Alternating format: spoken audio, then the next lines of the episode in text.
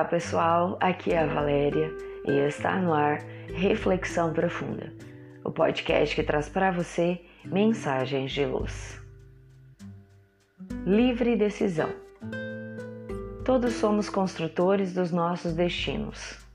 A cada minuto da vida, fazemos opções importantes e decisivas para nossa economia moral. Sempre temos diante de nós duas ou mais opções que deveremos eleger de conformidade com a nossa livre vontade.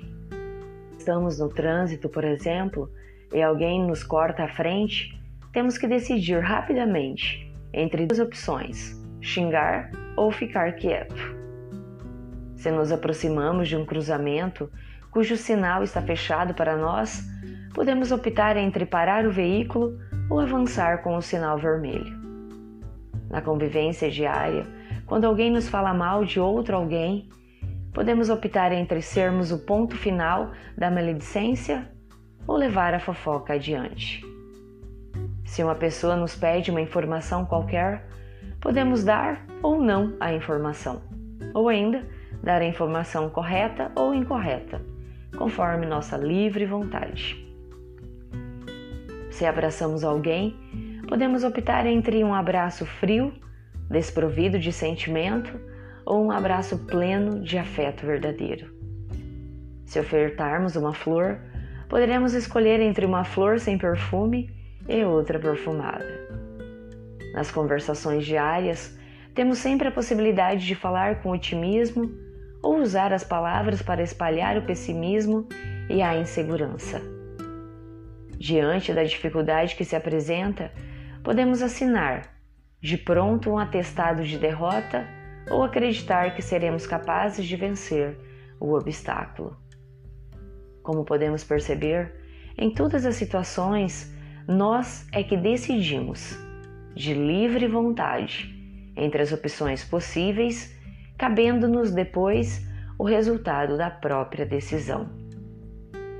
Se no trânsito optamos pelo xingamento, teremos consequências diversas das que teríamos se nos calássemos.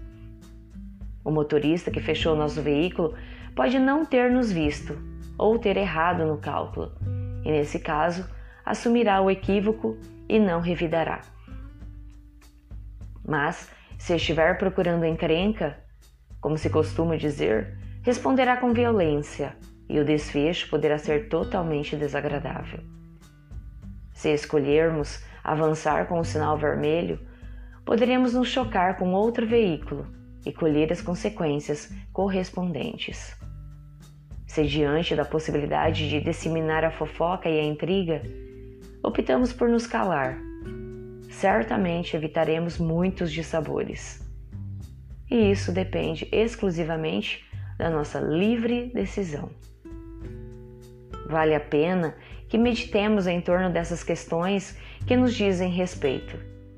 A situação poderá se agravar ou se resolver, sempre de conformidade com as nossas tomadas de decisão.